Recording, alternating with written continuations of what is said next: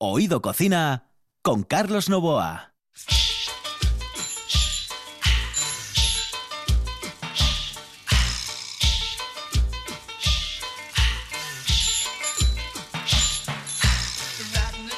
Señoras y señores, aquí estamos de nuevo. ¡Oh, qué programa tenemos hoy! Saludos cordiales antes de nada. En el control está Juan Saiz y ya saben ustedes que vamos a estar hasta las nueve y media de la noche con todo lo referente al mundo de la gastronomía, de la cocina, pero desde otro punto de vista. Sí, este no es un programa al uso de recetas.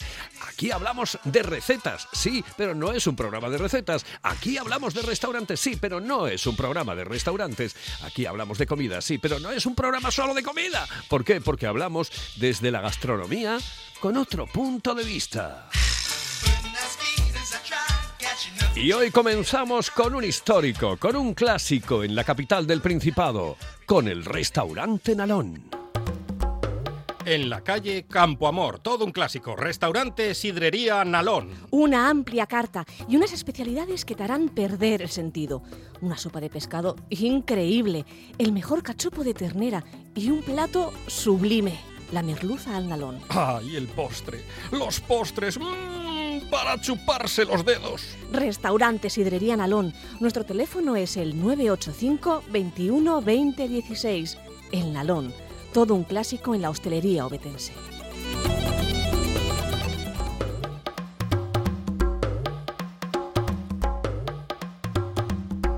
Y la comunicación la mantenemos con quien sigue la saga. La saga en el Nalón. Sí, creo que son 56 años. No sé, a lo mejor me confundo, pero me da la sensación de que son 56 años. Estuvo 51 en la calle Fray Ceferino. Bueno, pues después pasó, pasó directamente a donde está en este momento, en la calle Campo Amor, que prácticamente se desplazó como unos 12 o 14 metros. Eh, creo que es más o menos eso. Bueno, pues tenemos comunicación con Viti. Viti, buenas noches. Buenas noches. Buenas noches. Eh, Más o menos fue eso, ¿no? Creo que son 56 años, ¿no? Sí, desde el 63. Son 63. 56 años, son pues como has dicho unos 18 metros por la acera y yo prácticamente he cambiado dos metros, que es al otro lado de la pared de una cocina de otra. Prácticamente, porque, bueno, es que casi, bueno, yo creo que ves la, la, la, la otra cocina, ¿no? Mm, No, desde aquí no la puedo ver porque no tengo ventanas. Desde la otra cocina sí veía esta, esta pared, la- esta pared de esta ventana, pero de esta, de esta otra cocina. Pero bueno, estoy prácticamente en el mismo punto. Y qué responsabilidad, ¿eh? la de seguir con una tradición que comenzaron eh, tus padres, eh, Esmeralda y Vicente, que en paz descanse, que desgraciadamente nos dejó. Eh, porque todo es una responsabilidad, es decir, eh, esa historia y seguir conservándola, te- yo creo que, te, que, merece, mm, bueno, pues eso, mm, estar muy, muy atento a todo, a, a- a todo lo que mm, hacían en aquellos momentos eh, tus padres y que evidentemente eh, ha hecho que el Nalón sea uno de los restaurantes más conocidos en el Principado de Asturias y en la capital del Principado, por supuesto. Es así, ¿no? Sí, bueno, fueron muchos años, era una forma de trabajar totalmente diferente a la de ahora y fue mucho luchar y lograr sacar adelante. Entonces lo que hay que intentar es ahora estar pendiente y mantener lo que teníamos. Se va evolucionando poco a poco, pero bueno, el tiempo pasa para todos. ¿Cómo crees que está la hostelería en este momento, Viti? ¿Está en un punto alto, en un punto medio, en un punto bajo? Y lo digo en líneas generales, ¿eh? No, no estoy hablando de, de tu restaurante en concreto. En, en líneas generales está, para mí, está muy a la baja. La, la hostelería ha cambiado mucho, la hostelería prácticamente por las tardes se está muriendo. Antiguamente salíamos del trabajo y íbamos, quedábamos en el bar para tomar unas cañas, para picar algo, o a lo mejor nos liábamos y hasta echábamos una partida y nos daban las tantas aunque al día siguiente tuviéramos que madrugar. No había tanto tanto pub o, o locales de copas y entonces el, el bar era el que hacía el local de copas. Eh, hoy en día todo eso prácticamente ha ido desapareciendo y ya a partir de las ocho y media, nueve, la gente empieza a desfilar y ya se va para casa. Por semana las cenas bajan mucho. Siempre tienes a alguien de fuera, siempre tienes algún amigo que tiene alguna celebración, pero ha cambiado. Antiguamente se salía a cenar más a menudo y ahora cada vez cuesta más salir a cenar. Y yo recuerdo, Viti, que, y, y, lo hablo, repito, en líneas generales, no hablo del restaurante Nalón eh, en absoluto, pero de, todos los restaurantes, de todos los bares. El dueño tenía que echarte prácticamente del local. Y sin embargo, ahora estás esperando que venga alguien. Sí, en efecto. Antiguamente yo recuerdo perfectamente, sobre todo a partir de algún miércoles y el jueves ya fijo, yo recuerdo de que sobre las tres, tres y media de la mañana decías, no se sirve más, hay que ir marchando vamos saliendo. Y ibas discutiendo con la gente para que fuera saliendo y fuera marchando. Hoy en día prácticamente te dan las 11 y estás solo en el local.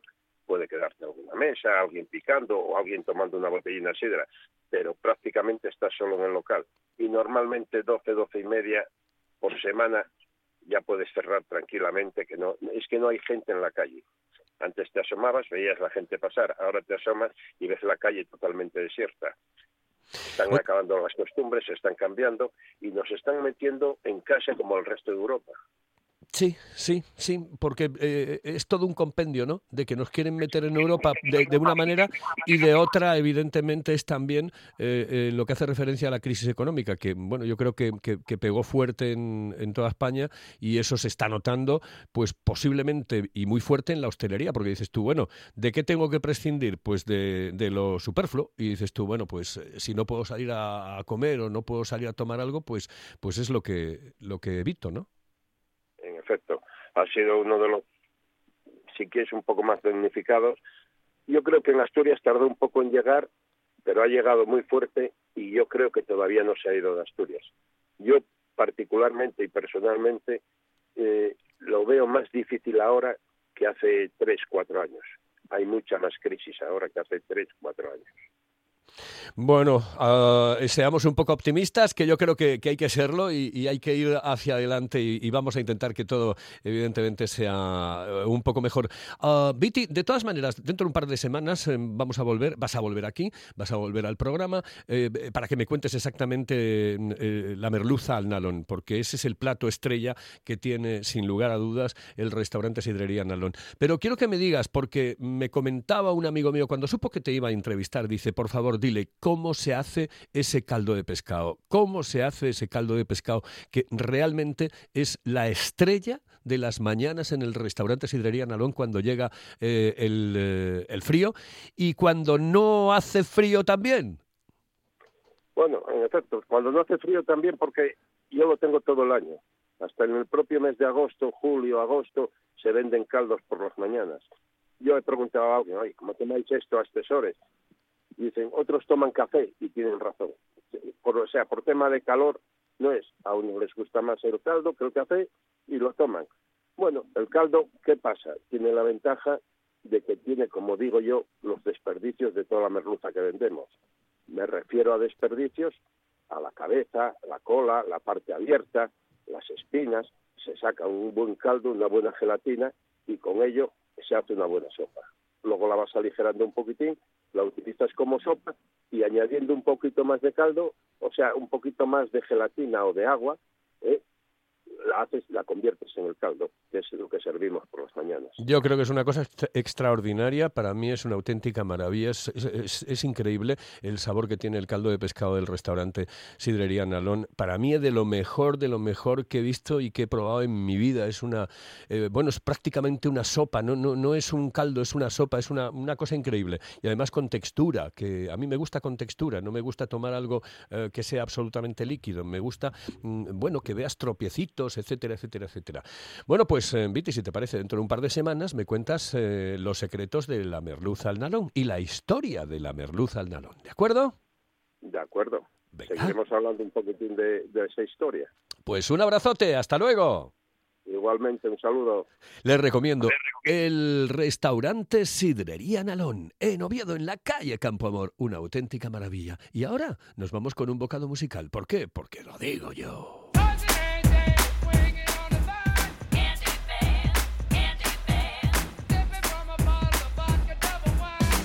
Estaba chiflando yo con la canción esta, digo yo, pero bueno, ¿y esto qué tiene que ver con la gastronomía? Bueno, pues nos lo cuenta Sofía Laera. Sofía, buenas noches. Hola, ¿no te encanta? Sí, me encanta, es que me encanta. A mí ese ritmo, vamos, es que me pone a bailar. Yo estoy bailando en el estudio. hombre, hombre, hombre, es swing, pop, influencias dance. Mira, Yo estaba pensando en algo dulce, Candyman, el hombre de los caramelos, pero claro, eh, tú pensarás en la versión de Sammy Demis Jr. o de Candyman Kang de la fábrica, Charlie la fábrica de chocolate. No, esta es exclusiva de Cristina Aguilera y me encanta. ¿Por qué me encanta? Aparte de por los ritmos, es por la estética. Si vieras el, el sencillo, eh, está acompañado de unas imágenes del videoclip, ella va estilo pin-up girl de los años 40, además en concreto de los 40, y es muy interesante porque eh, con independencia de que habla del hombre de los caramelos y, es, con un toque picantón, es eh, todo lo que hay detrás de ese ritmo, ese estilo de pin-up eh, estadounidense, Segunda Guerra Mundial. y vamos a hablar de las pin-up, que tú dirás, pero vamos a ver, si son chicas de calendario que pintan con la comida, a que tampoco sabes que pintan con la comida. Para nada en absoluto, pero en cualquier caso, si quieres hablar de ellas, yo ya sabes que complacido absolutamente. Es que claro, el, ritmo que ella tenía, ella cuando canta esta canción, y es que es, es importante, porque cuando ella canta esta canción sale por triplicado y sale vestida de pin up girl con un toque así de ejército americano, que es en los años 40 sabemos que esta canción tiene este ritmo de los años 40 porque esa estética, en concreto las pin-ups, empezaron a vestirse de esa manera en los años 40, pero me enteré, y esto me enteré en Estados Unidos, que lo de pin-up, que sí que es la chica del calendario, eh, cuando empezaron a, y se convirtió luego en un arte, pero cuando em, empezamos a ver a las chicas del calendario, creo que aquí a una chica guapa se la llama jamona, creo. Bueno, pero, eh, bueno sí, pero ya sabes, mm, eh, bien, mm, que eh, ahora sí, ya sí, no... sí, quiero decirte, evidentemente respetando todas estas cosas que hay que respetar ahora, pero vulgarmente, que sí que tiene relación, pues a estas chicas, a las pin-ups girl, que el, el, este tipo de arte llegó a ser un tipo de arte bastante importante. Y la chica que os puede que, os, que habla de arte de vez en cuando posiblemente os, os hable en algún momento del nose art que también está relacionado con las Ah, pues se lo, voy a, se lo voy a decir a Lucía Falcón, sí, sí, le voy a decir la sugerencia que tú haces, sí, sí, me parece sí, perfecto. Sí, sí, porque eh, una cosa lleva a la otra. Aquí estás, eh, con independencia que la, una mujer se pueda sentir insultada si se llama jamón o no, estamos hablando no, eh, no estamos diciendo que es algo bueno o malo, estamos hablando de el, el lenguaje, la expresión. En un principio las pin-ups eh, las llamaban las cheesecake las eh, refiriéndose a una mujer guapa era el, pastel de queso. Y pin-up también había chicos que a eso se les llamaba beefcake pastel de carne o sea empanada. Oh. un poco más. Pero bueno el tema es eh, ¿Qué es lo que más me llama la atención de esta música que está relacionada con la spin-up que acabamos de contar esta historia y que da lugar también a un tipo de arte, a un tipo de estética incluso eh, relacionada con la música? Y al final estas chicas, eh, quien las pintaba, eh, estas figuras las, que eran ilustradas para pósteres, para calendarios, para tarjetas de visita, se para tarjetas se consideraba como todo un maestro. Y de hecho esta spin-up a la que representa en este caso eh, Cristina Aguilera en esta canción cantando este Candyman, eh, las pintaban como un, amuleto, un amuleto de buena suerte, algo que provocaba una sonrisa, algo que era bonito, que resultaba bonito de mirar en la parte de adelante de los tanques y de los aviones de combate. Y eso dio lugar, y esto os lo comentará Lucía, al nose art, que es el arte en la nariz, que se refería al, morro de estos aparatos. Eh, es una pintura o un diseño decorativo que se, se pintaba sobre el fuselaje de la nave. Ajá. pues, pues se lo Como un motivo de buena suerte. O sea que fijaros, el, un hombre, el hombre de los caramelos nos llegó a hablar del nose art para que veis, veáis lo que da de sí hablar de comida en este programa. Pues lo haré, lo haré, lo haré, se lo diré a Lucía. Sofía, muchísimas gracias. Voy a escuchar un poco de la canción, sí. Y a bailar a ritmo de swing. Hombre, eso es lo que voy a hacer ahora en cuanto me suba la música. Hasta luego. Un abrazo a todos.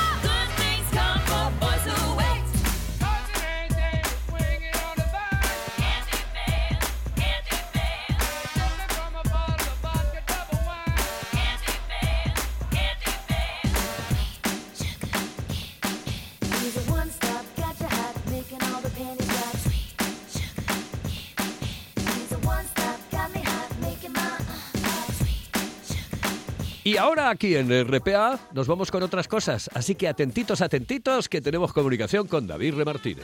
Hello, eh, señorita. ¿Sí? Excuse me. Eh, perdón. Dígame.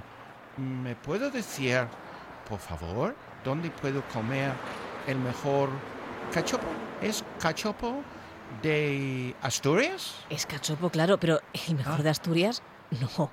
El mejor de España y, y, vamos, y del mundo entero. No. En Oviedo, en el Pichote Café de la Tierra, en la Plaza Gabino Díaz Merchán. Pero mejor llame para reservar, ¿eh? Apunte. 984 28 29 27. 984 28 29 27. Estás escuchando RPA, la radio autonómica.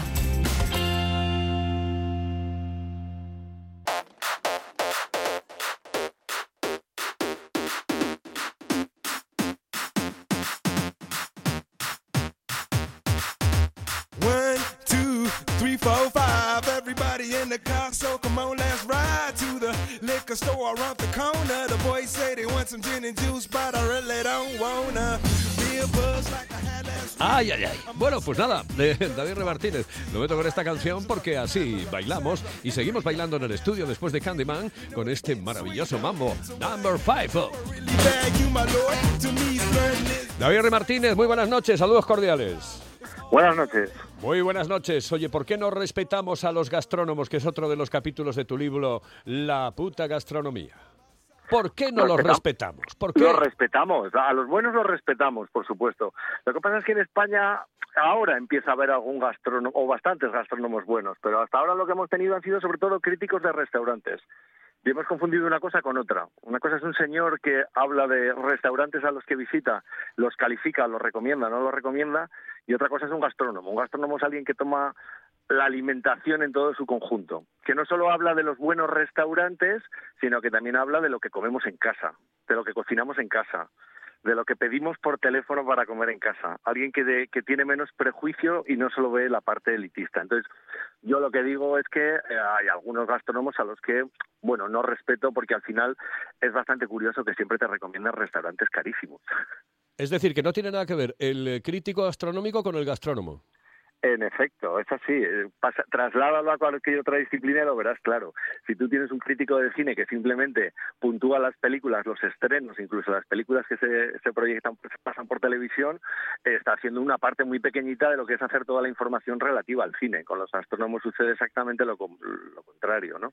Entonces, el, el, el gastrónomo que habla de restaurantes, y ni te cuento el gastrónomo de Internet, el foodie, que se gana la vida porque determinadas marcas le pagan, porque determinados restaurantes le pagan, cosa que me parece muy, muy notado, por otro lado, no tengo nada en contra de eso. Eso, como gastrónomo, a mí personalmente se me queda un poco corto. Me gusta gente que vea otras conexiones entre la comida como manifestación cultural y, y el resto de cosas que hacemos en la sociedad. Tú sabes que la idea de- del crítico de cocina, ya no sé si el gastrónomo, pero de- de- del crítico de cocina siempre fue la de un tipo, un fartón que va al restaurante a que le inviten y a hablar después de esa comida. Y en función de si le invitan o no, eh, eh, hablar bien o mal. A que sí, a que existía esa idea. Bueno, existía esa idea porque existía ese personaje. No todos los críticos eran así, pero yo he conocido a algunos de la vieja guardia que todavía eran así. Yo conocí incluso a uno que al acabar pedía un tupper para llevarle a su mujer parte de lo que había comido. Hay, hay una cosa muy curiosa con los críticos que sucedía entonces por esas causas que dices, pero sucede a otra, probablemente ahora por otras, y es que los críticos rara vez ponen mal a los restaurantes. Tú, si te fijas, casi todos los reportajes que ves de restaurantes son estupendas críticas de gente que hace una cocina absolutamente excepcional, que tiene tradición familiar, que se ha criado debajo de, la bodega del abuelo o lo que sea, ¿no? Porque eh, eh, hacer crítica donde sanciones lo que no te gusta, aparte de exaltar lo que te gusta, es duro.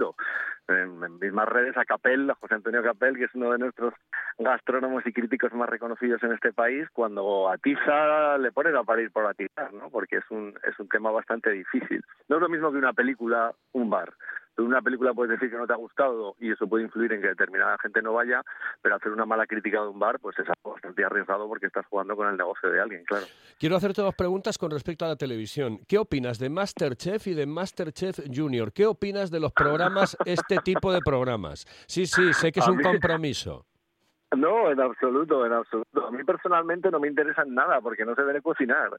Son realities donde la, cocina es una excusa, y sobre todo en el de los niños, ¿no? porque es una excusa para crear una pirotecnia televisiva donde gente aparentemente común hace cosas aparentemente excepcionales.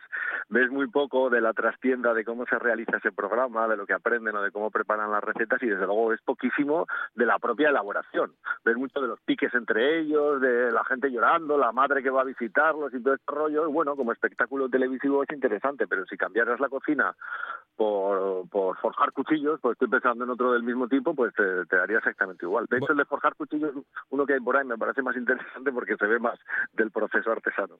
En el capítulo número 8 de tu libro dices, ¿por qué el vino bueno es el vino que te gusta a ti? Bien, pero hay otro, el 7, que dice, ¿por qué el Rioja no es el gran vino español? ¿Me lo puedes resumir en un par de minutejos?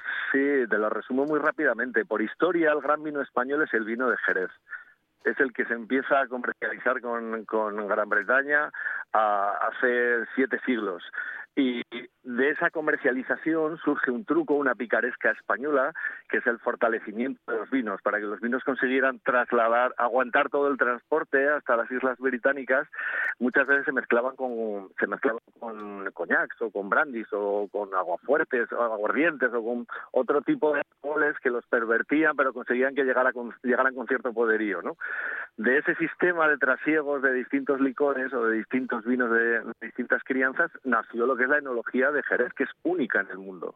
Mientras que la enología de Rioja, que es absolutamente maravillosa, por otro lado, es algo muy reciente que surgió a partir de la filoxera, cuando, como la filoxera entró antes por Francia y agostó todas las viñas de allí, tuvieron que bajar los maestros artesanos franceses de- del vino y e- instaurar su forma de trabajar, su forma de elaborar vino en Rioja. Y de repente Rioja, que era una zona vinícola de España, pues con tradición como otras, como puede ser Tarragona o el mismo Jerez, eh, se convirtió en, en un marchamo de calidad, que lo tiene, yo no digo que no lo tenga, lo que digo es que si nos ponemos a mirar en cuanto a historia y diferenciación en el tipo de vino, el Jerez es imbatible, el Jerez es como el champán, es una metodología en sí misma que además depende de un clima de un clima muy particular y de una- unas variedades de uva muy particulares. Me encanta tener a David Re Martínez. Qué bien habla, qué bien habla el jodido. Qué bien habla el jodido de él. Sí, que sí.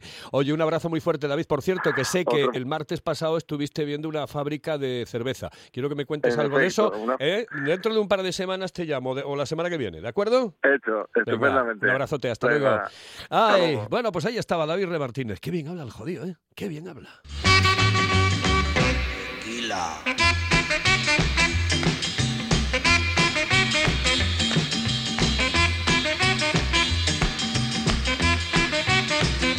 Eh, por cierto, que con esta canción hay un vídeo en YouTube, en esos programas que hay de... mm, eh, ¿Cómo se llaman? Estos realities en los que sale la gente y hace cosas y bueno, tal, ¿no? Que se dan la vuelta y dan eh, a un coso, bueno, estas cosas, ¿no?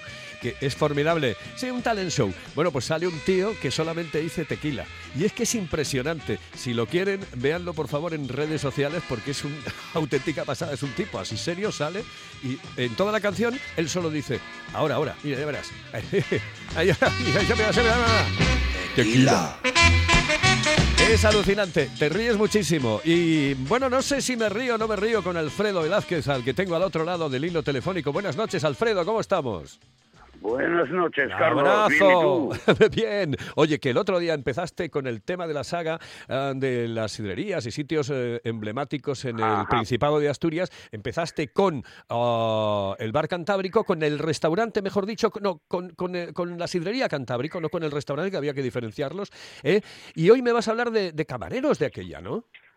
Bueno, yo quería hablarte, pues, de, efectivamente, de lo que es la sidrería Cantábrico en sus inicios, eh, allá por 1953, que fue adquirido por don Mariano Prida Yabona, por bueno, un eh, natural de, de Torazo en Cabranes. Este hombre, pues, procedía de, vamos, procedía donde había emigrado, entre otros países, a Chile, y de allí procedía cuando lo adquirió, y se dice eh, que le costó cogerlo en traspaso, pues así como 500.000 pesetas de aquellos tiempos. Oh. Vamos, me parece una verdadera barbaridad. Pero Una bueno, brutalidad, sí, sí. Entonces, bueno, era una sidrería, al menos ya que hablamos de las tertulias el otro día. Es que de aquella, de aquella, de aquella, Alfredo, para que la gente se dé cuenta, pero un sueldo a lo mejor estaba en 1.500 pelas, ¿eh? Eh, sí, sí, pero O- vamos, medio millón de pesetas Sí, sí, en el año mucho. 53, Por favor. efectivamente era una verdadera barbaridad. Barbaridad. Pero, pero bueno. Era eh, que lo tenía, era que lo tenía, era que lo tenía el bueno de, de- de Mariano, el padre de Sí, mi, sí, de mi gran amigo Antonio. En un principio, cuando retornó de allí de Chile, pues quiso coger el tamanaco en infiesto, pero bueno, no se le arregló y fue cuando se decidió por la sidrería Cantábrico. Y bueno, la sidrería pues costaba la primera parte, era lo que es en sí la sidrería y posteriormente ya en la parte de atrás estaba la cocina, el comedor y una bodeguilla que tenía, que se daba, bueno, tenía acceso por una trampilla que era donde guardaban la sidra y esas cosas, ¿no? El comedor te puedo decir que estaba comandado por una señora Felipa, se llamaba, y bueno, era una verdadera elegancia, ¿eh? no en sí ya las instalaciones, pero sí la vestimenta de las camareras, que iban todas vestidas de uniforme negro, con su delantal blanco, vamos, de una elegancia, pues eh, como hubo Casa Noriega, por ejemplo, en Oviedo, ¿no?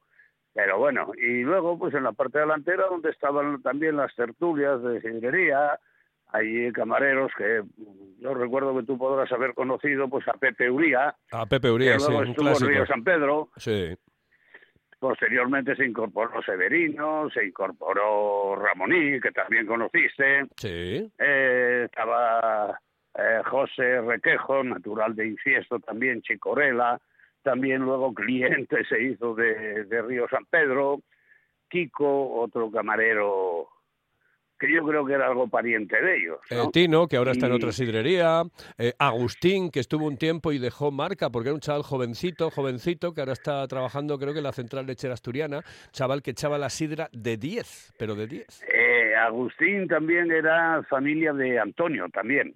Eh, es decir, allí había varios familiares, como era Agustín, Mari, que estuvo de camarera también, eh, este Kiko, que estaba en el Instituto Nacional del Carbón trabajando. Yo creo que todos estos eran parientes de Antonio. Y bueno, pues como te digo, mm, la Señoría Cantábrico tenía una solera en aquellos tiempos. Yo recuerdo una tertulia que había con Manolo Viejo, un curandero eh, que había en el edificio de al lado donde estaba la peluquería Miguel Ángel Blanco también. Y bueno, don Mariano de hecho pues dispensaba números para, para Manolo Viejo, el curandero. Eh, eh, hombre, este viejo, hombre, viejo, viejo no- es una institución. Sí, sí, viejo arreglaba jugadores del Oviedo, los mismos fisios los mandaban a veces a, a Manolo Viejo. Sí, sí. Y bueno, pues allí se formaban unas tertulias. Manolo Viejo, como no, eh, no percibía, eh, vamos, no, no facturaba, no cobraba, eh, pues la gente le hacía unos obsequios tremendos de marisco, de todo, que luego bajaban y allí se compartían entre todos. Yo recuerdo participar en más de una, con Manolo Viejo, con Carreño, el hotel que estaba ahí al lado, paraban muchísimos, muchísimos ferroviarios, claro, de Febe, en fin, que era ya eh, la familia que posteriormente pasó a ser en Río San Pedro, pues era eh, poco más o menos la, la misma familiaridad entre clientes, paraban muchos tratantes de ganado, en fin, y, y los camareros... Impresionante. pues, y, y después eh, algo que, que tenía, tenía el Cantábrico que no tenían otras eh, sidrerías. Sí lo tenía, por ejemplo, en Nalón, etcétera. Tenía eh, las cinco cosas, cinco cosas, pero esas cinco cosas eran maravillosas. Los calamares, la tortilla, aquel bacalao a la vizcaína formidable. Es que era eso, Bueno. era eso. Oye, que no tengo tiempo para más, ya sabes. Bueno, pues para ya- otra semana me cuentas más cosas, ¿vale? Te contaré más cosas del Cantábrico y si quieres, pues también de otros Perfecto, perfecto. Eh, exactamente, exactamente. Y además no tienen por qué ser de Oviedo, pueden ser de toda Asturias, ¿de acuerdo? Ajá. Un abrazote. correcto. Hasta luego. Pues eh, Un- nosotros. Un abrazote, un abrazote. abrazo, Carlos. Hasta luego. Un abrazo. Ahí estaba Alfredo. Bueno, pues eh, nosotros nos vamos. En el control estuvo Juan Sainz y ya saben ustedes, Saiz, ¿eh? Juan Saiz, cuidado, no Sainz. Ese es el que iba con los coches. No, no, no. Bueno, pues señoras y señores, nos vamos. Lo dejamos y volvemos, si les parece, el próximo lunes aquí en RPA.